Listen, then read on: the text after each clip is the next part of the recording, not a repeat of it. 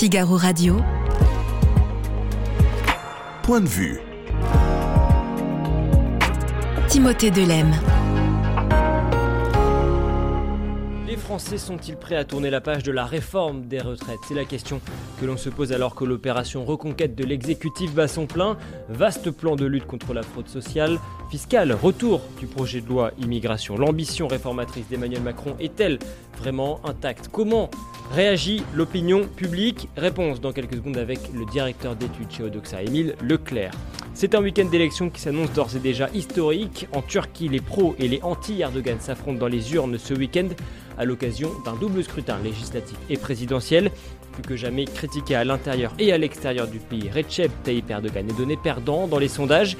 Mais après 20 ans au pouvoir, peut-il vraiment perdre Analyse à suivre avec le chercheur à l'Institut français d'études anatoliennes, Beyram Balji. Et puis, c'est un homme qui a affolé la CIA et les services secrets français à seulement 17 ans. Florent Curté, ancien cybercriminel et aujourd'hui hacker repenti, sera avec nous en troisième partie d'émission. Ce geek autodidacte, comme il se présente, nous expliquera pourquoi le monde de l'informatique le fascine autant qu'il nous effraie.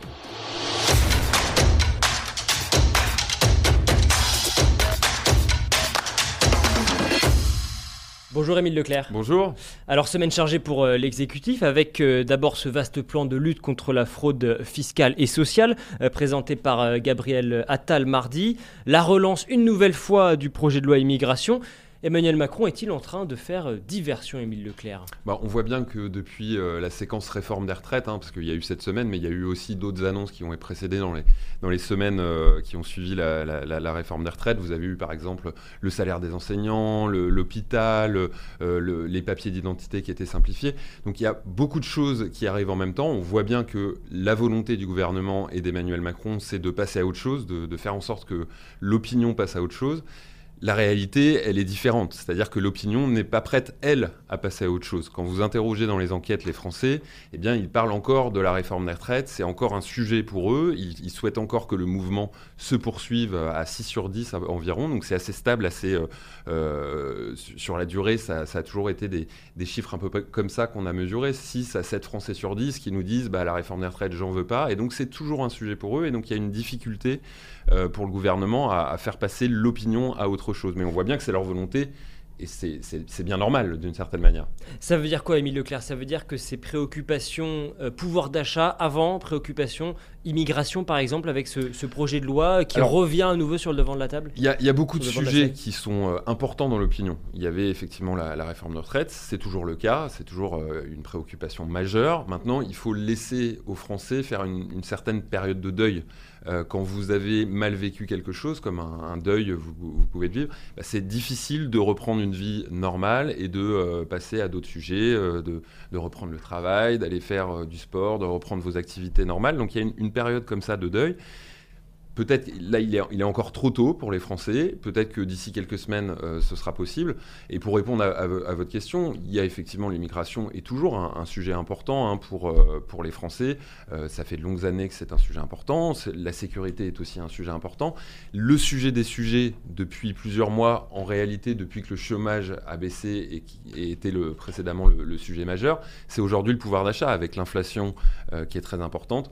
Quand vous interrogez les Français sur leurs principales préoccupations, eh le pouvoir d'achat, depuis plusieurs euh, mois, voire euh, années, ressort euh, parmi la, priorité des priorités.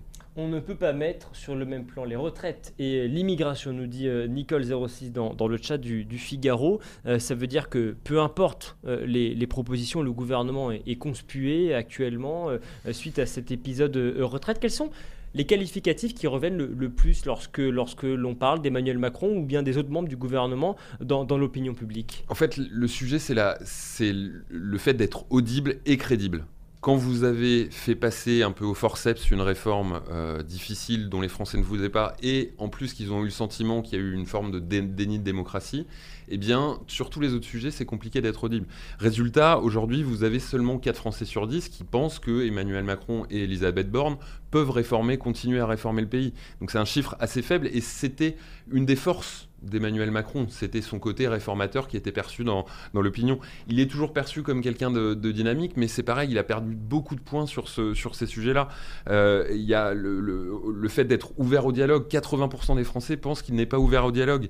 82% pensent qu'il n'est pas proche de leurs préoccupations. Donc il y a beaucoup de critères comme ça où il a perdu des points dans l'opinion qui sont assez catastrophiques et donc qui le rendent euh, moins réformateur, moins en capacité et, crédible pour réformer euh, le pays. Est-ce que ça veut dire que l'état de l'opinion publique aujourd'hui empêche Emmanuel Macron et le gouvernement de mener à bien la moindre réforme d'envergure? Alors, tout dépend, puisqu'il y, y, a des sujets qui vont mobiliser l'opinion dans la rue. En réalité, l'opinion, alors elle est interrogée dans les sondages. Euh, vous avez un, écho comme ça, on sait ce que l'opinion en pense tous les sujets ne vont pas mobiliser dans la rue euh, comme euh, la réforme des retraites a pu le faire. Maintenant, vous avez une, une opposition qui, elle, peut s'appuyer sur cette force de l'opinion et donc euh, être euh, davantage en opposition avec le, gouvernement, là où sur certains sujets, elle pourrait parfaitement voter des projets de loi parce que euh, dans le fond, elle est, elle est plutôt en accord. Vous avez des sujets où, la différence entre les républicains et ce que va proposer le gouvernement n'est pas forcément très, très importante. Idem sur d'autres sujets entre la gauche et, et le gouvernement. Donc c'est aussi une force pour l'opposition, cette, euh, relative faiblesse d'Emmanuel Macron et du gouvernement, ça devient une, force et euh, un atout pour l'opposition. Donc c'est plutôt là la difficulté pour le gouvernement, c'est de faire passer les choses à l'Assemblée nationale euh, et, pas tant dans l'opinion, puisque comme je le disais tout à l'heure, tous les sujets ne vont pas mobiliser de, cette manière-là. Et l'opposition, justement, vous en parlez, vous avez raison, parce que pour faire adopter des réformes, cela passera nécessairement par des accords au Parlement. Avec euh, Elisabeth Borne à Matignon, Emmanuel Macron continue de, miser sur cette stratégie des, des, accords au cas par cas, tantôt avec la gauche, tantôt avec la droite. Que pensent les, les Français de cette stratégie? Alors d'abord, les Français, quand vous les interrogez sur la politique qui est menée, ils pensent que la balance penche davantage à droite qu'à gauche. D'accord? Vous avez à peu près un Français sur deux qui vous dit la, politique menée est plutôt de droite. Vous en avez 4 sur 10 qui vous disent c'est plutôt au centre en résumé, et seulement 10% que c'est plutôt à gauche. Donc il y a vraiment une balance qui penche euh, plutôt à droite.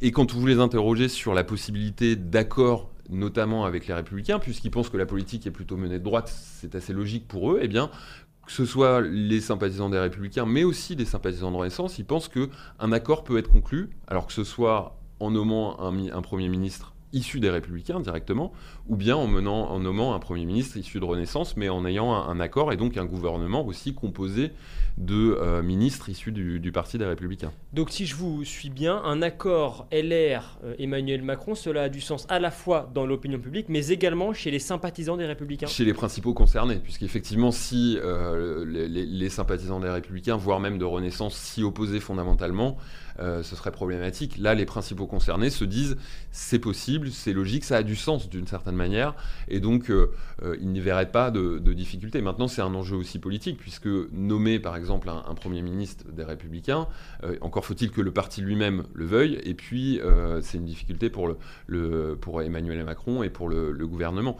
Là, en fait, on est dans une situation où l'exécutif est affaibli avec cette réforme des retraites, et donc l'opposition n'a pas forcément intérêt à le renforcer. Et donc on est voilà dans euh, une croisée des chemins dans ce quinquennat. Est-ce que euh, le, Emmanuel Macron va trouver la solution pour pouvoir continuer à faire euh, des réformes, à trouver des accords avec l'opposition à l'Assemblée, ou bien est-ce qu'on va rester dans cet entre-deux? Et donc ça sera très compliqué à chaque réforme de trouver une, majorité, donc de faire passer des, lois à l'Assemblée. C'est vraiment une, période clé de ce quinquennat. Non, je ne peux pas d'accord de LR avec Macron, nous dit un, internaute dans, dans, le chat du, du Figaro, un sujet en tout cas qui qui, fait, qui fait malgré tout débat. Quelles sont les, personnalités euh, qui, euh, eh bien, qui émergent le, plus chez ces, chez ces membres des Républicains qui pourraient éventuellement être tentés par une aventure ministérielle aux côtés d'Emmanuel Macron? Alors, il n'y en a aucune qui sort vraiment du lot. Euh, mais quand vous, quand vous faites un, petit classement, vous avez soit Bruno Le Maire qui pourrait être nommé Premier ministre aux yeux des, Français, c'est celui qui est le plus crédible parmi les, les, ceux qui sont déjà dans dans le gouvernement ou en tout cas proche d'Emmanuel Macron. Et puis, quand vous les interrogez sur les représentants des Républicains, eh bien, c'est Xavier Bertrand qui sort du lot, devant Eric Ciotti, par exemple. et donc voilà, ces deux personnalités auraient du sens dans l'opinion en tant que Premier ministre. Et rappelons qu'Elisabeth Borne est plutôt en difficulté aussi dans l'opinion. C'est la Première ministre la plus affaiblie, la plus impopulaire d'Emmanuel Macron depuis, depuis le début de ces deux quinquennats. Alors, puisque vous parlez d'Elisabeth Borne, elle vous dira, elle, qu'elle paye le, contexte aussi, qui n'est pas forcément très favorable, comparé par exemple à celui d'un Édouard Philippe qui était arrivé juste après l'élection d'Emmanuel Macron. Est-ce que les Français euh, eh bien, lui sont grés malgré tout de ce contexte? Non, puisque c'est finalement c'est elle qui a eu la charge de cette euh, réforme des retraites, c'est elle qui a fait passer le, 49-3, et ça c'est toujours en, travers de la gorge euh, des Français. Rappelons qu'Edouard Philippe, il a quand même eu des situations euh, difficiles à affronter avec le Covid, donc chaque Premier ministre a eu des, des, difficultés à affronter. Elisabeth Borne, clairement, pas, ne s'en est pas sortie dans, aux yeux de l'opinion, elle est finalement jugée comme une, une exécutante d'Emmanuel Macron et pas comme une Première ministre qui parvient à défendre euh, euh, ses idées euh, face au, président.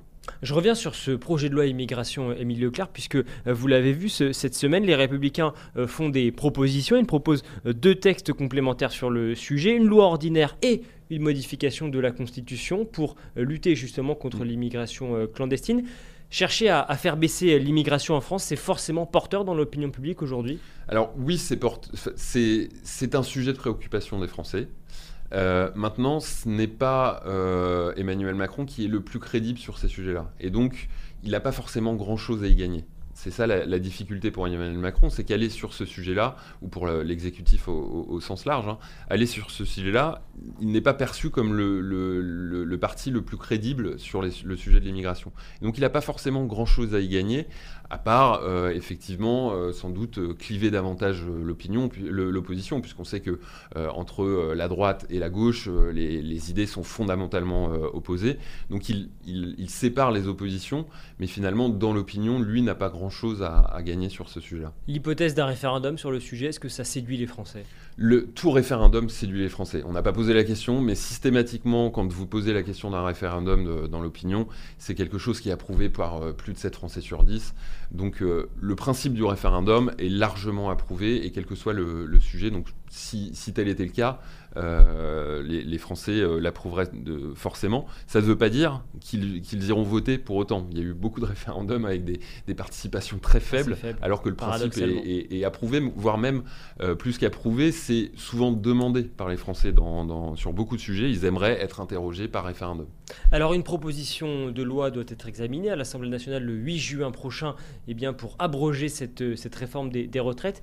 Est-ce que les Français espèrent encore vraiment voir cette euh, réforme abandonnée? Sans doute qu'ils l'espèrent. Euh, la difficulté, c'est que même si elle était votée à l'Assemblée, on sait que le Sénat ne la voterait pas, donc il y a un, blocage qui sera, qui sera possible. Donc c'est sans doute renforcer la frustration des Français euh, sur ce sujet-là, mais sans doute espère-t-il, puisqu'il s'oppose à cette loi depuis le départ et de manière constante et continue, euh, sans doute espère-t-il que ça, puisse aboutir euh, le 8 juin prochain et, par la suite. Je reviens rapidement sur Elisabeth Borne, vous en parliez tout à l'heure, elle est jugée assez euh, sévèrement par les Français. C'est quoi? C'est un problème de compétence ou de méthode? C'est davantage un, problème de, méthode. Elle n'est pas forcément jugée compétente, mais c'est aussi la méthode, c'est aussi la manière, euh, vraiment le, projet de loi sur la réforme des retraites a, cristallisé les choses. Et donc la manière de faire passer ce projet de loi, le 49.3, le côté expéditif à l'Assemblée, ça n'a pas plu dans l'opinion. Et donc les, Français lui reprochent ça. Et comme je le disais tout à l'heure, c'est la plus impopulaire. Vous avez aujourd'hui seulement 28% des Français qui vous disent Elisabeth Borne, c'est une bonne première ministre. Et vous les retrouvez essentiellement au sein des sympathisants Renaissance. C'est-à-dire qu'elle n'arrive pas à convaincre, elle qui, vient de la gauche, elle qui vient de la gauche, elle, ne convainc pas du tout les sympathisants de gauche, par exemple. C'était un des paris d'Emmanuel Macron en nommant, c'était aussi de parvenir à, rassembler un, on va dire un centre gauche, essayer d'élargir, eh bien, euh, elle n'y parvient pas. Elle n'a pas réussi à incarner cette frange-là de, de, renaissance et de, l'opinion. Elle peut encore sauver sa tête à Matignon, là, du 14 juillet, aux yeux des Français, Elisabeth Borne? Alors, ça, j'en sais rien. Euh, aux yeux des Français, ça sera difficile, puisqu'il euh, il va falloir remonter une pente qui est, elle est vraiment descendue très bas dans l'opinion. je ne sais pas si elle, elle pourra toujours sauver sa tête politiquement, on va dire, hein, aux yeux d'Emmanuel Macron notamment, sans doute lui aura-t-il envie et besoin de passer à autre chose aussi, euh, et donc qu'elle paiera les pots cassés de, cette réforme des retraites euh, au mois de juillet ou, peut-être même avant. Peut-être même avant. Merci beaucoup, Émile Leclerc. Merci à vous. À découvrir dans nos pages dès lundi matin. Le prochain sondage de Doxa Backbone Consulting pour le Figaro. On se posera la question de savoir justement comment les Français fêtent le premier anniversaire d'Elisabeth Borne à Matignon. Figaro Radio. Point de vue. Timothée Delem. À près de 3000 km de là, du côté d'Ankara en Turquie, les élections législatives et présidentielles ce dimanche pourraient bien aboutir à un bouleversement majeur avec la chute possible de Recep Tayyip Erdogan au pouvoir depuis 2003. Bonjour Bayram Alji. Oui, bonjour. Merci beaucoup d'être avec nous. Vous êtes politologue à l'Institut français d'études anatoliennes. La Turquie a-t-elle enfin rendez-vous avec la démocratie dimanche prochain? C'est la grande question. C'est la grande question que tout le monde se pose en Turquie. Donc effectivement, ce sont des questions cruciales. Et ce qu'on peut se demander, c'est est-ce qu'après 20 ans de pouvoir avec Erdogan, dont la moitié a été autoritaire, mais pas la première moitié, est-ce qu'il y aura un retour à la démocratie, à l'état de droit? Et si ça arrive, ce serait une première, ce sera en Turquie, ils auront prouvé qu'on peut euh, faire tomber un régime autoritaire par la voie des urnes. Et c'est un peu le pari de l'opposition et on le saura d'ici 3 ou 4 jours. D'ici quelques jours, effectivement. Dans les urnes, donc, euh, Recep Tayyip Erdogan affronte le chef de l'opposition, Kemal Kılıçdaroğlu, lequel dispose d'une courte avance dans les derniers sondages. Pourtant, les observateurs affirment que la chute d'Erdogan est loin d'être euh, acquise. Est-ce que c'est votre avis également? Alors, euh, les sondages euh, en Turquie, euh, globalement, souvent, ils ne sont pas très fiables, mais néanmoins, l'impression qu'on a auprès de la population, et surtout le contexte économique, politique, social et international, a priori donne le sentiment qu'il pourrait chuter, il pourrait partir. Et si vous voulez qu'on entre dans les détails, je dirais que le contexte économique n'est pas favorable au maintien au pouvoir de Erdogan, le contexte politique non plus, et aussi le séisme d'il y a trois mois joue considérablement aussi contre son maintien au pouvoir. Et aussi une dernière chose qui est importante à souligner, c'est que l'opposition, pour une fois, est bien organisée, est bien structurée et a priori, il y a quand même pas mal de paramètres qui sont là pour faire tomber Erdogan. Alors avec évidemment effectivement l'inflation, ce contexte économique, les, conséquences du séisme, on va y revenir, mais avant cela, vous, vous parlez de, l'opposition qui est, qui est structurée. Justement, qui est cet homme? Qui est Kemal Kılıçdaroğlu, donc cet euh, opposant qui, qui menace euh, Erdogan de, de tomber euh, dimanche prochain? Est-ce qu'il est parvenu, selon vous, à, à prendre la tête d'une alliance d'opposition suffisamment puissante pour être capable de parvenir à prendre le pouvoir? C'est la grande surprise. C'est la grande surprise en Turquie parce qu'il y a encore quelques mois, personne ne croyait que Kılıçdaroğlu allait être capable de rassembler l'opposition, qui en Turquie est assez divisée, assez hétéroclite. Mais justement, la grande force de Kılıçdaroğlu, c'est qu'il a réussi euh, quelque chose, une mission impossible, c'est qu'il a réussi à unifier cette opposition qui est traversée peu différents courants, nationalistes, conservateurs, européens, libéraux. Et de ce fait, ce qui fait la grande force de cette coalition, c'est qu'en fait, elle est hétéroclite. Donc, quelque part, elle peut se prévaloir de représenter toute la Turquie dans sa diversité. Et a priori, ce qui sera l'objectif, c'est de faire tomber Erdogan dans un premier temps. Et ensuite, probablement, ce sera après une autre mission qui va commencer pour euh, gérer toutes les questions. Et là-dessus, ce sera beaucoup plus compliqué de maintenir une cohésion de cette opposition parce qu'elle est quand même assez diversifiée. Vu le contexte actuel, est-ce qu'en cas de défaite dimanche, Erdogan saura reconnaître euh, sa défaite automatiquement? Ça, c'est l'autre grande question que tout le monde se pose. Moi, je ne ferai pas de, procès d'intention, mais a priori, j'ai envie de dire que connaissant le contexte turc, connaissant la tradition démocratique en Turquie, connaissant aussi le rapport que Erdogan a par rapport au, au scrutin électoraux, c'est que j'ai le sentiment qu'il l'acceptera. Il l'acceptera parce que dans toute sa carrière politique, il a toujours été respectueux des urnes, même si ces dernières années, il y a une dérive autoritaire indéniable. C'est que globalement, il respecte le, choix des, des, Turcs et surtout, il sait à quel point les Turcs sont très attachés, la population est très attachée à, la légitimité ou à la décision des urnes. Donc de ce fait, j'ai envie de dire qu'il y aura un respect, d'autant plus que l'exception à la règle, il y a en 2019, quand il y a eu des tentatives de contestation de, la décision des urnes à la municipalité d'Istanbul, eh bien, on a vu à quel point c'était contre-productif pour le pouvoir. J'ai le sentiment qu'ils ne voudraient pas recommencer parce que quand ils ont réorganisé les élections, ça a été contre-productif, ça a été au contraire très... Euh, malheureux pour le pouvoir parce qu'ils ont perdu d'une manière beaucoup plus euh, lamentable qu'au premier scrutin. Vous étiez en Turquie encore euh, récemment. Qu'est-ce qu'il se dit à propos de, Recep Tayyip Erdogan? Est-ce que euh, sa, cote de popularité est si polarisée qu'on veut bien l'entendre avec les, les pros et les antis? Alors oui, effectivement, en Turquie, la société, la vie politique est très polarisée et cette polarisation vient aussi en partie à cause du choix, des choix politiques, de la stratégie politique de Erdogan. Donc il a polarisé la société parce que probablement il en avait besoin pour mieux euh, gagner les, élections. Et euh, effectivement, il y a une polarisation, mais qui est, je dirais, pas une polarisation classique entre musulmans, entre sunnites, alevis, entre kurdes, turcs, entre pro-européens et conservateurs. C'est surtout par rapport à la personnalité, au style euh, du pouvoir et de gestion du pays de Erdogan. Et c'est probablement là-dessus que ça va se jouer aux élections dans trois jours. Il semble qu'il y ait des problèmes de, santé, nous rappelle euh, Chardon Bleu dans, dans le chat. Euh, c'est vrai que c'est là aussi une, une question euh, qui, qui revient régulièrement maintenant. Est-ce que l'on a des, des informations? Est-ce qu'en tout cas, les interrogations que certains sur son état de santé peuvent jouer sur le résultat final du scrutin dimanche prochain alors oui et non, parce que ça fait 20 ans qu'il est au pouvoir et c'est pas, ça fait déjà des années en fait qu'il a eu une opération assez, assez grave. Récemment, il y a une semaine ou deux semaines de cela, il a un petit malaise, mais j'ai le sentiment que l'enjeu n'est pas là, que c'est pas ça qui va être déterminant dans le choix des électeurs. C'est plutôt, comme j'ai dit tout à l'heure, le contexte économique, euh, politique, le séisme. Donc de ce fait, j'ai envie de dire que ce n'est pas ça qui va être déterminant dans le choix des, Turcs. Il, il n'est pas parvenu à faire euh, oublier les, les chiffres catastrophiques en matière d'inflation notamment? Ben, c'est sa grande faiblesse. C'est-à-dire que ce qui, faisait, ce qui faisait la force de Erdogan, c'est que quand il est arrivé au pouvoir, pendant chaque élection, il arrivait à démontrer à la population turque que depuis qu'il était arrivé au pouvoir, le niveau de vie des Turcs s'est amélioré, ce qui était un fait. À, son arrivée au pouvoir, il n'y avait pas de classe moyenne en Turquie. Or, avec euh, son gouvernement, il y a eu l'émergence d'une classe moyenne, une nette amélioration du niveau de vie des Turcs.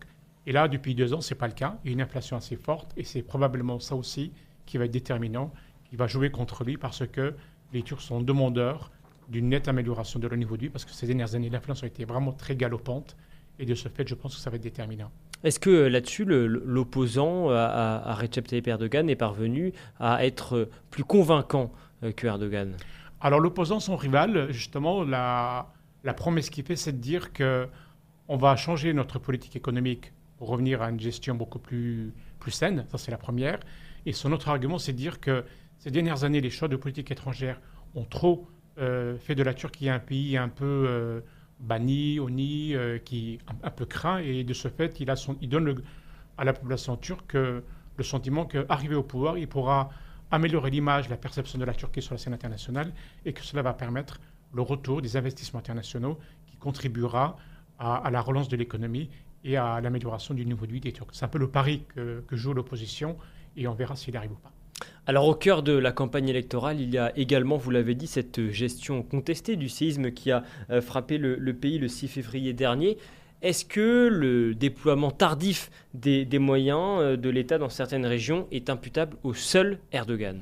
Alors là aussi, il y a deux choses à souligner par rapport au séisme. C'est que là où les critiques par rapport à Erdogan sont tout à fait légitimes, c'est que depuis 20 ans au pouvoir, lui comme ses prédécesseurs, n'ont pas réussi à imposer des normes antisismiques dans les constructions. En Turquie, le secteur de la construction est très dynamique, on construit énormément. Et là, effectivement, on peut faire des reproches tout à fait légitimes. C'est un reproche que l'on entend dans la bouche des, Turcs? Oui, tout à fait. Oui, ça, tout le monde le dit, effectivement. Et je dirais que c'est légitime, parce qu'effectivement, euh, en 20 ans de pouvoir, il aurait dû euh, quand même euh, respecter les normes antisismiques, parce que surtout qu'on sait qu'en Turquie, il y a des zones sismiques, il y a quand même des tremblements de terre assez récurrents. Donc, de ce fait, effectivement, on peut lui reprocher. Le deuxième reproche qu'on lui fait, c'est que face au séisme, il y a trois mois, la réaction de l'État a été faible. Il n'y a pas une réactivité, il n'y a pas une très forte, une très rapide intervention de l'État pour euh, aider les, sinistrés. Là-dessus, je dirais que c'est beaucoup plus complexe parce que l'ampleur du séisme, c'était quand même des villes entières qui, étaient, qui sont retrouvées par terre. L'ampleur du séisme, le fait qu'il était, impossible de, de, de, de, les aéroports étaient abîmés, les routes étaient cassées, c'était complètement enfin, carrément impossible de se rendre dans les premiers jours. Donc de ce fait, mais néanmoins, la gestion globale euh, fait que euh, ce séisme a terni l'image du gouvernement, de l'État, et de ce fait, ça va probablement jouer aussi contre Erdogan aux élections prochaines. Alors en cas de victoire, Kemal Kılıçdaroğlu promet de restaurer un régime parlementaire. Est-ce qu'il en aura vraiment les moyens? Alors ça dépendra aussi parce que là, c'est euh, là dimanche, nous aurons deux élections présidentielles et législatives en même temps. Donc ça dépendra aussi du rapport de force qu'il y aura au sein du Parlement. C'est-à-dire que c'est pas aussi simple que ça parce qu'en fait, pour changer la Constitution, il faut quand même 3 cinquièmes des députés, ce qui n'est pas évident. 360 députés sur 600, c'est pas évident du tout. Donc je pense que ça sera la grande question au niveau euh, pendant les élections parlementaires. Et en tout cas, c'est l'objectif. Il a promis. Il a promis qu'il il amènerait le pays vers un système parlementaire qui convient davantage à, la Turquie parce que ça permet une gestion beaucoup plus démocratique du pays. Mais on verra aussi si c'est possible ou pas par rapport aux résultats qu'il y aura aux, législatives. Ça veut dire que selon vous, une, victoire au moins lors de l'un des deux scrutins, par exemple le scrutin présidentiel, euh, ce qui semble en tout cas aujourd'hui le, plus euh, probable, ne serait pas euh, forcément, si une victoire de, l'opposition actuelle intervenait, cette, cette victoire ne serait pas forcément synonyme d'un changement radical pour la politique en Turquie? Pour qu'il y ait un changement radical, rapide et un retour vers le parlementarisme, il faudrait qu'il y ait et au présidentiel et aux législatives une nette victoire de l'opposition. Or, tel que c'est parti, c'est pas évident du tout. C'est-à-dire qu'au niveau présidentiel, même si l'opposition gagne, au niveau parlementaire, c'est pas évident du tout. Parce Elle risque de ne pas l'emporter au législatif. Il y a comme un socle assez solide de l'AKP, de pouvoir de Erdogan, c'est que quoi qu'il arrive, fait quand même 35 à 40% des voix. Et c'est quand même considérable. Est-ce que c'est pas le pire scénario, ça, pour la, population euh, turque, avec le, risque de cette impasse institutionnelle et de cette instabilité chronique qui va forcément en résulter? Alors c'est le risque, mais on ne sait pas encore. C'est-à-dire qu'effectivement, on peut avoir une espèce de coalition à la turque, c'est-à-dire euh, le président et le Parlement de deux couleurs politiques différentes. Mais néanmoins, je ne pense pas qu'on puisse avoir un véritable blocage parce que dans le système actuel, a priori, le président est le, véritable détenteur de l'exécutif. Donc, a priori, il y a quand même une gestion du pays euh, assez, correcte. Et de ce fait, il faudra voir aussi euh, comment, sur quelle, combien de la période qu'il leur faudra pour revenir vers un système parlementaire. L'enjeu de ces élections, en tout cas, dépasse pardon, largement la politique intérieure euh, turque. Vladimir Poutine a officiellement apporté son soutien à Erdogan. On sait que les, deux pays coopèrent depuis plusieurs années sur différents dossiers, par exemple sur celui de, la Syrie. Pour autant, Ankara continue d'entretenir des, relations diplomatiques avec euh, l'Ukraine. Quelle est euh, la stratégie turque en Ukraine? Alors, en politique étrangère, je pense que sur cette question, puisque vous avez évoqué la question de la place de la Turquie dans le conflit entre la Russie et l'Ukraine, je pense que là-dessus, il y a une espèce de consensus en Turquie. Que, que ce soit le pour l'opposition, il y aura la poursuite de cette politique d'équilibre et d'équilibrisme, parce que la Turquie a besoin économiquement et de l'Ukraine et de la Russie. Et aussi au niveau euh, sécuritaire, la Turquie a des liens particuliers avec la Russie parce qu'il y a aussi une certaine vulnérabilité, parce que la Russie est voisine de la Turquie en mer Noire, dans le Caucase, en Syrie. Il ne faut oublier qu'en Syrie, il y a une présence militaire assez forte de la Russie. Et de ce fait, je pense que les Turcs, soit avec Erdogan ou son successeur, si un successeur, ils vont probablement avoir la même politique parce qu'ils ont besoin de cette politique-là. C'est, le seul, c'est la seule qui puisse assurer les, euh, intérêts, la sécurité et les intérêts économiques de la Turquie. Sur les, liens entre Ankara et Moscou, euh, si euh, Erdogan était défait dans les urnes dimanche, cela ne changerait pas grand-chose dans les relations russo-turques? Je ne pense pas. Je pense que l'opposition poursuivra la même politique, mais néanmoins, pour Poutine, ça sera plus difficile parce qu'avec avec Erdogan, il avait un seul interlocuteur. Or, si l'opposition gagne, de fait, il aura six interlocuteurs parce que Kılıçdaroğlu, qui représente, qui dirige l'opposition, c'est une coalition avec six partis, donc de ce fait, la prise de décision sera probablement plus lente par la force des choses, parce que c'est une coalition. Et de ce fait, je pense que, mais ça c'est valable aussi pour tout le monde, pour les Européens, pour la France, pour les Occidentaux, tous ceux qui auront des relations avec la Turquie, je pense qu'il leur sera plus difficile parce que la prise de décision sera plus lente, parce que forcément, euh, c'est une coalition de six, et de ce fait, ça prendra du temps. Et justement, si l'on va au-delà du cadre de ces, de ces relations euh, euh Turque-Russie, Turquie-Russie, quelles seraient les conséquences géopolitiques d'une alternance en Turquie, en particulier dans les relations entre la Turquie et l'Union européenne et bien sûr la France, a fortiori? Alors, avec l'Union européenne, je pense que les relations avec l'opposition iront mieux. Ça ira mieux, en tout cas, dans le style, le style, le ton, la forme, le, vocabulaire va changer. Donc, ça, c'est sûr et certain. Mais sur le fond, est-ce que toutes les questions qui sont, tous les différends qu'il y a entre la Turquie et l'Europe, toutes les questions qui fâchent, je ne pense pas qu'on puisse les régler du jour au lendemain. C'est-à-dire les questions, ce qui gêne les Européens, c'est euh, Chypre, c'est euh, la présence militaire de la Turquie en Chypre, c'est l'interventionnisme de la Turquie en, Libye, en Syrie, au Karabakh. Je pense que là-dessus, ça mettra du temps. Mais néanmoins, ils pourront partir sur des meilleures bases parce que l'opposition, elle pourra toujours se prévaloir du fait qu'elle n'était pas là. Elle arrive avec une nouvelle page à ouvrir de les relations avec la Turquie et l'Europe. Et de ce fait, ça sera, je pense que ça sera, il y aura une possibilité d'améliorer les relations entre la Turquie et l'Europe. Mais je noterai qu'il y a, depuis quelques mois, il y a déjà une nette amélioration. Depuis un an, depuis que la guerre a éclaté entre l'Ukraine et la Russie, on a le sentiment que les Européens coopèrent plus facilement avec Erdogan parce qu'ils sentent qu'ils ont besoin de la Turquie du fait de sa position géostratégique qui est assez particulière. Au point, selon vous, d'éventuellement remettre un, jour à l'ordre du jour la, la question euh, de l'adhésion de la Turquie à l'Union européenne? Honnêtement, aussi bien du côté turc que du côté européen, on n'y croit pas beaucoup. On n'y croit pas beaucoup. Même en cas d'alternance? Même en cas d'alternance, parce que c'est beaucoup plus complexe que ça. Par contre, il y a des choses beaucoup plus basiques, beaucoup plus simples qui pourront changer. Ce sera probablement, il y aura une possibilité de de moderniser, de réformer l'union douanière qui existe entre la Turquie et l'Europe. Ça, ce sera probablement plus facile. Il y aura aussi d'autres questions faciles à gérer, l'accord euh, sur euh, les migrants, sur les réfugiés, mais euh, l'adhésion pleine et entière, déjà l'Europe a du mal à, à gérer d'autres questions qui sont prioritaires, donc je ne pense pas qu'on puisse remettre ça à l'ordre du jour assez rapidement. Dernière question, euh, Behram Balji, sur la, question arménienne, agressée, euh, vous le savez, par l'Azerbaïdjan et à qui euh, la Turquie fournit des armes depuis plusieurs années. Est-ce que là aussi, sur ce dossier-là, on peut espérer des avancées en cas de défaite d'Erdogan dimanche? Non, parce que pratiquement tous les partis qui constituent la coalition, là aussi, ils sont condamnés à avoir une certaine politique de solidarité avec l'Azerbaïdjan, parce que l'Azerbaïdjan, c'est un pays frère, parce que l'Azerbaïdjan, c'est aussi un partenaire économique considérable. C'est aussi en matière d'approvisionnement euh, énergétique de l'Europe. La Turquie est un hub, donc euh, toutes les énergies, toutes les énergies qui viennent de la Caspienne, euh, la Turquie condamne à avoir des relations économiques assez importantes avec l'Azerbaïdjan. Et puis il y a aussi une sympathie au sein de l'opinion publique turque par rapport à la question, par rapport à l'Azerbaïdjan. Donc de ce fait, je pense qu'il y aura à peu près la même politique qui sera poursuivie. Merci beaucoup, Behram Balji, politologue à l'Institut français d'études anatoliennes et bien sûr toutes les dernières informations et les dernières analyses de nos spécialistes autour de ce double scrutin aux conséquences pour le moins incertaines sont à retrouver sur le figaro.fr. Merci encore.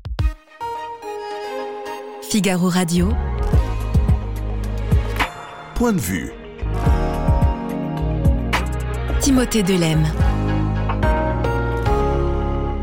Bonjour Florent Curté.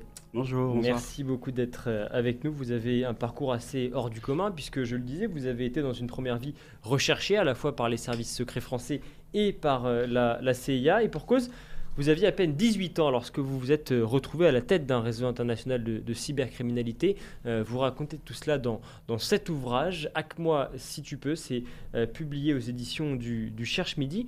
comment est-ce que vous vous êtes retrouvé dans, dans, une telle situation à à, à peine 18 ans? La jeunesse de tout cela, c'est euh, un enfant euh, un petit peu euh, hyperactif, qui a eu un père qui avait les, derniers ordinateurs à la mode à la maison. Donc, ça a commencé très, très, très, très jeune. vers 5-6 ans, j'ai pianoté sur l'ordinateur de mon père. de là à, atterrir, comme vous le dites, chef d'un groupe à 18 ans, il y a eu beaucoup de choses qui se sont faites. Mais globalement, c'est une, curiosité infinie, une curiosité extrême qui s'est exercée, qui s'est exprimée. À l'origine, vous n'étiez qu'un jeune homme passionné d'informatique, un geek autodidacte, comme vous, l'écrivez vous-même dans, dans votre livre. Qu'est-ce qui vous fascinait euh, à ce point dans le monde de l'informatique? Bah, à, mon âge, quand on était un, peu plus enfant, il y avait la, la, télé, il y avait Batman à la télé. Mais avec une zapette, on pouvait simplement changer de chaîne. Et l'ordinateur permettait de, de construire son propre programme, hein, de, maîtriser la machine. Et c'est ça qui me, qui m'a vraiment donné envie de m'y mettre un peu trop fort. Et ça veut dire que cette, cette envie, eh bien, elle s'est traduite par quoi? Dès, l'âge de 7 ans, vous, vous craquez des, des ordinateurs, des mots de passe? Oui. Oui, mais pour déjouer mes parents, pour déjouer euh, les, les petites euh, failles que, que mes parents laissaient en, en bloquant l'ordinateur familial. Et vous n'aviez pas conscience à l'époque de ce à quoi cela pourrait vous mener? Non, on est, étant, étant très jeune à l'époque, non, j'avais aucune. Non. À, à, 12 ans, vous vous êtes déjà fait un, nom dans le monde des, des hackers. Comment est-ce que la. 12 ans, c'est extrêmement jeune. Comment est-ce que la, machine s'est emballée de la sorte? Hmm, Elle s'est emballée. Euh, peut-être par un besoin de contrôle que j'avais pas de que j'avais pas dans ma vie de tous les jours de manière euh, je sais pas, à l'école ou au, collège, ce contrôle qui me manquait, des copains aussi, et que je retrouvais derrière un écran. Quand et comment est-ce que vous avez basculé dans l'illégalité? Parce que c'est une chose de euh, eh bien, hacker, on va dire, le, mot de passe de l'ordinateur familial, c'en est une autre de faire ce que vous mmh. avez fait. Comment est-ce que ça s'est passé? Moi, je. On parle ensemble aujourd'hui, mais je parle aussi à, l'enfant que j'étais avant. Euh, je pense que l'illégalité, la notion d'illégalité, je l'ai perçue qu'à mon arrestation. Euh, j'étais conscient de faire des grosses bêtises, mais la notion d'illégalité, de faire du mal, juridiquement parlant, je l'ai apprise plus tard. Euh, et donc, euh, je ne sais pas, c'était en repoussant de plus en plus et en, bidouillant de plus en plus pour essayer de trouver de plus en plus de failles et, et des choses que, que d'autres personnes ne savaient pas faire, en fait. Vous vous souvenez, par exemple, d'une fois, la première fois où vous vous êtes dit, voilà, ce que je suis en train de faire, c'est hyper puissant il y a eu des, oui, il y a eu des moments, oui. Comme, comme, comme quoi, par exemple Il y a eu des moments, je, je, le cite dans le livre, oui, où, à 16 ans, je, je balance 50 euh, 000 euros en, en classe, en classe d'histoire géo, je ne sais plus, euh, voilà, une liasse de 50 000 euros. Il y a un moment, oui, il faut, se le dire, c'est un petit peu, c'est un peu beaucoup. Ce qui vous a fait basculer, c'est quoi justement? C'est cette, euh, cette possibilité de, de gagner beaucoup d'argent? Mmh, Non, ce qui m'a fait basculer vous voulez dire dans l'illégalité? Dans l'illégalité, oui. Non, moi, très sincèrement, jusqu'à mes 17, 16-17 ans, je déjouais mes parents, je, je, faisais des grosses bêtises, encore une fois, mais je, n'avais pas vraiment, euh, je, n'avais pas fait acte moi-même, euh, j'avais pas fait mon bilan de, voilà, de, l'illégalité en tant que telle. Quelles étaient vos, vos pratiques euh, au collège? Vous piliez des, des comptes bancaires pour offrir des cadeaux à vos camarades, c'est ça? Comment est-ce que vous faisiez? On partait parfois plutôt que de faire, euh, plutôt d'aller en, en, classe de mathématiques ou d'anglais, on partait parfois à Paris, donc j'étais domicilié en banlieue. Et euh, oui, on se faisait des virées shopping avec, euh, avec des cartes que j'avais à l'époque fabriquées. Et on fait oui, des cartes qui avaient effectivement un, gros plafond. Rapidement, vous comprenez justement qu'il y a là un, moyen de, gagner beaucoup d'argent avec ces, avec ces fausses cartes. combien vous engrangez d'argent par jour, par exemple? Vous évoquiez tout à l'heure la, somme de 50 000 euros bah, si vous voulez, c'est peut-être peut bizarre de dire ça, mais j'étais pas dans l'amoncellement d'argent. Je, je, ne coffrais pas d'argent. Euh, j'avais besoin de rien chez moi. Donc, c'était, oui, je défiais le système. Euh, donc, euh, donc, oui, parfois, il y avait des, des, journées où je faisais, je sais pas, 20 000 euros par jour. Tout comme pendant une semaine, je faisais 0 euros. C'était pas, c'était pas une solution d'avenir, je le savais aussi. C'était plus parce que ça vous amusait quelque part ça m'amusait, je me faisais terriblement chier au, lycée. Votre histoire, mon histoire, écrivez-vous, écrivez-vous, c'est celle de milliers de hackers qui chaque jour s'immiscent dans votre intimité d'un monde occulte qui désormais contrôle nos vies. Concrètement, que voulez-vous dire? Comment est-ce qu'un un hacker contrôle la, vie d'une personne lambda comme moi, par exemple C'est une belle phrase, une belle tournure, mais euh, on ne contrôle pas votre vie. Il y a des il y a des États qui contrôlent des, euh, populations, il y, a des, euh, il y a des personnes qui sont ciblées, je pense par ailleurs à, des journalistes, mais globalement aujourd'hui, la, donnée a effectivement une, une valeur fiduciaire gigantesque. voilà, donc on, on, en fait, on, on, perd le contrôle de nos vies, mais tout le monde, y compris moi.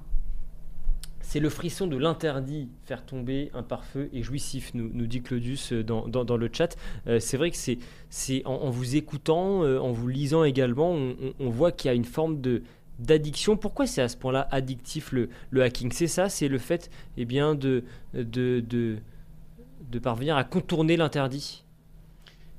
C'est, c'est, c'est un petit peu plus profond que ça, c'est presque un petit peu spirituel et, psychologique c'est que la seule limite, c'est vous-même, c'est votre cerveau, c'est ce que vous avez appris, c'est ce que vous avez développé en, capacité technique. C'est ça en fait.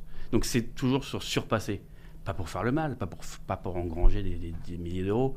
Alors ça, certes dans le livre, effectivement, le, côté littéraire euh, veut ça, mais c'est pas ça, c'est d'être meilleur que la machine, qui elle-même contrôle nos vies.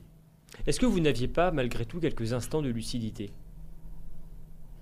Évidemment, euh, lorsque, lorsque, lorsque on croise le regard de ses parents, euh, un petit peu, un petit peu étonné, de, voilà, oui, bien sûr, évidemment, oui, mais encore une fois tardivement quand même. Et puis il y a la chute, ce jour où, vous êtes arresté au, domicile familial, quelques jours avant de, passer le bac. Là, vous comprenez tout de suite que ça a pris une ampleur que vous ne maîtrisiez plus. Oui.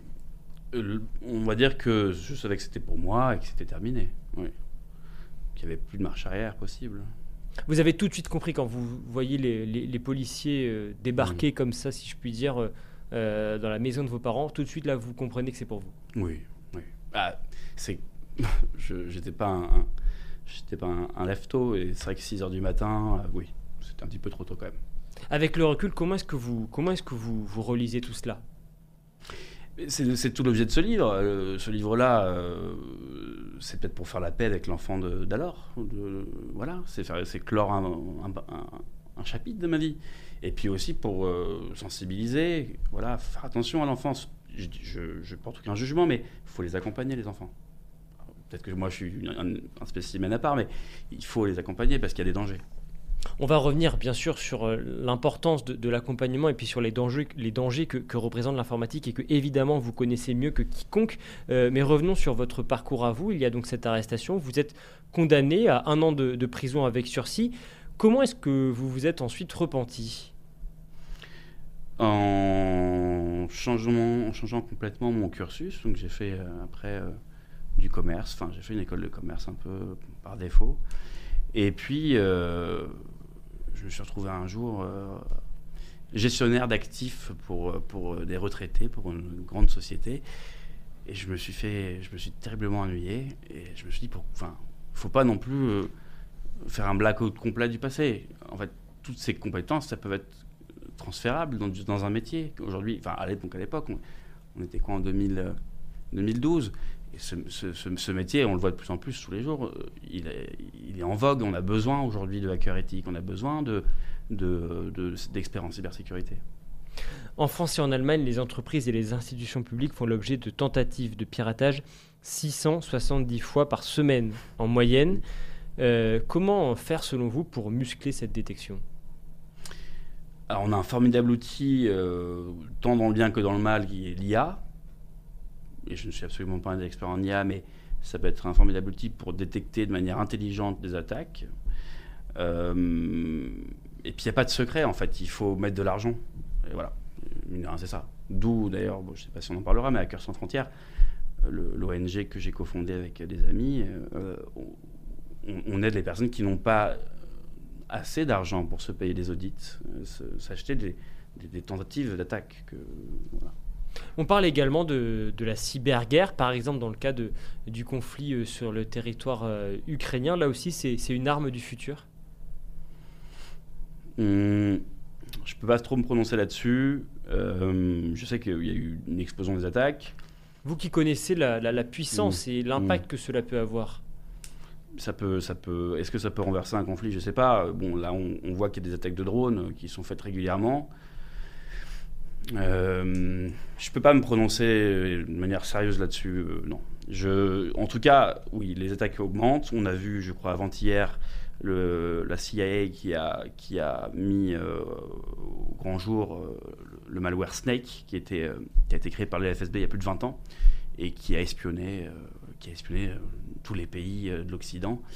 Euh, donc, de manière, que ce soit l'Occident ou, la Russie, euh, bref, l'OTAN ou la Russie, dans tous les cas, il y a, tout le temps des attaques.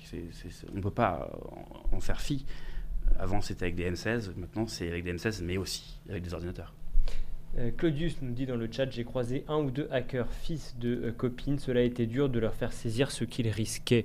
Vous qui avez même connu la, prison pour, pour ce genre de, de mes faits, euh, qu'est-ce que vous répondez par exemple à, Claudius? Je lui réponds qu'il a peut-être de l'or dans les mains et que il faut, il faut s'entraîner sur des euh, plateformes euh, légales et faire fructifier ce savoir et cette passion qu'il a peut-être comme je l'ai pour en faire un métier. Et je, pense notamment en Belgique, ça a été, je crois qu'il y a eu un projet de loi où ça même était déjà entériné. Aujourd'hui, les hackers éthiques ont le droit, sous, sous certaines conditions très, très cadrées, mais de faire des tests d'intrusion. En, clair, on rentre dans un système, on voit qu'il y a une faille, et après on prévient. C'est ça être un hacker éthique. C'est pas de faire le mal, c'est de prévenir. Donc, donc Parce que vous êtes aujourd'hui un hacker éthique. Bien sûr, oui. C'est en prison que vous avez décidé de, basculer, de devenir, euh, de rentrer dans la légalité? Non, c'est pas en prison. En, en, prison, je pensais pas, je pensais y rester très longtemps. Non, en prison, j'ai fait le bilan de ma vie, mais je, je, je me suis, je m'étais pas considéré comme un, comme un malfaiteur. Peut-être que c'est le cas, hein, mais voilà. Donc non, c'est avec le temps, la maturité, l'expérience, c'est les dix années d'expérience aujourd'hui que j'ai avec des grandes institutions, des grands groupes, mes clients qui me font confiance. C'est ça qui, qui m'a fait grandir. Et l'ironie de l'histoire, c'est que ce sont eux qui sont venus vous chercher. Oui. Comment ça s'est fait ça? C'est malheureusement, je suis vraiment désolé, mais je ne peux pas m'épancher là-dessus. Mais globalement, oui, on a des renseignements qui sont intéressants et il y a certains services discrets qui peuvent être amenés à nous, à nous solliciter. À vous solliciter. Votre engagement, en tous les cas, aujourd'hui, c'est justement de, de mettre en, garde les jeunes euh, talents contre les dangers de ce monde virtuel. Au niveau euh, plus personnel, si vous deviez donner un, conseil, comment se protéger de, de la cybercriminalité? Alors, c'est, ça va être extrêmement bateau, mais j'aimerais, j'aimerais toucher le plus grand nombre. Il euh, faut mettre à jour son ordinateur, ses logiciels. S'il y a une petite affiche qui vous dit veuillez redémarrer votre ordinateur, c'est pas pour vous embêter, c'est peut-être parce qu'il y a une énorme faille et que si vous le faites pas, vous allez vous faire pirater. Euh, si vous avez des enfants, mettez un ordinateur dans le salon, au milieu du salon, et jetez un œil euh, derrière l'épaule du petit. Et puis, au niveau des mots de passe, utilisez un gestionnaire de mots de passe. Euh, ça veut dire que qu'est-ce qu'il faut faire d'autre? Par exemple, est-ce qu'il faut éteindre la, connexion Wi-Fi de son ordinateur tous les soirs? Non. C'est des choses qu'en préparant cette interview que j'ai pu lire ici ou là. Euh, pourquoi? C'est faux ça? Non, bah, ça dépend aussi quelle, position, quelle stature vous avez euh, au niveau de, la société. Mais le Quidam dont je fais partie, enfin, oui, si, dont je fais partie. on n'est pas des, on n'est pas des cibles. non, il faut mettre à jour, il faut peut-être avoir un antivirus si on vous le propose. Euh, ne pas ouvrir euh, n'importe quel email, faire une ségrégation entre le pro et le perso, c'est-à-dire qu'on ne prend pas l'ordi perso pour aller au travail et vice-versa. En fait, il faut avoir une hygiène cyber. Quel est le, risque que représentent les réseaux sociaux aujourd'hui? Bah, Ça représente beaucoup de choses pour, j'imagine, les enfants. Euh, où il y a peut-être des personnes qui ne se rendent pas compte que lorsqu'on envoie une photo, elle restera là jusqu'à la fin. Quel, peut être par exemple le, risque pour euh, un, jeune homme qui, ou jeune femme qui, qui, se dit tiens je vais poster telle photo sur euh, tel réseau social hmm. euh, on dit souvent attention, c'est risqué. effectivement, comme vous dites, cette photo, ensuite, elle peut rester hébergée sur le serveur. Mais concrètement, quel est, quel est le risque encouru? Le risque, c'est d'envoyer des photos qu'on ne voulait peut-être pas envoyer de prime abord. Donc euh, peut-être qu'un copain ou une copine, euh, voilà, sous, sous les endorphines de l'amour, euh, nous amène ou, peuvent amener des enfants à partager des photos intimes et qui après se retrouvent un petit peu piégés. Ou alors peut-être que c'est des personnes qui peuvent manipuler les enfants à travers des réseaux sociaux et leur faire envoyer des, pareil, des clichés intimes et après faire du, du chantage, l'extorsion en fait, sexuelle. Voilà. Et ça c'est inacceptable. Donc il faut vraiment accompagner l'enfant dans tout enfin dès le plus jeune âge. Je sais pas, je connais pas très bien les, programmes euh, de l'école, mais il faut leur apprendre le, principe d'exposition et euh, le fait qu'une photo, ça restera tout le temps sur Internet jusqu'à la fin, la fin des temps. C'est ce qui vous a manqué finalement lorsque vous étiez jeune et que vous étiez fasciné par, par les écrans, par l'informatique, cette, cette euh, éducation à l'informatique? Oui, mais ça n'existait pas à l'époque. Et puis j'étais quand même un petit peu, on va dire que c'est peut-être pas le meilleur des exemples, je, ne suis pas le, j'étais peut-être pas lambda. Euh, Mais qu'est-ce qui vous a manqué à ce moment-là Je sais pas, peut-être un peu plus d'intérêt à l'école, euh, peut-être euh, plus de copains. Ou peut-être que simplement j'étais voué à, donner tout mon amour et, et mon temps à l'informatique. Finalement, aujourd'hui, l'informatique, c'est davantage une liberté ou une menace, vous diriez? C'est une, une, formidable liberté. De toute manière, on ne peut pas être trop manichéen de dire que c'est une menace sur une liberté parce qu'on ne peut pas faire machine arrière. Donc euh, on ne contrôle plus ça. Euh, non, c'est une formidable liberté. Il y a l'enjeu de l'IA qui arrive. Il faudra mettre de l'éthique là-dedans. Je ne suis absolument pas expert dans l'IA, mais il va falloir vraiment prendre ce sujet à, bras le corps parce que ça peut être très bien comme très dangereux. Merci beaucoup, Florent Curté.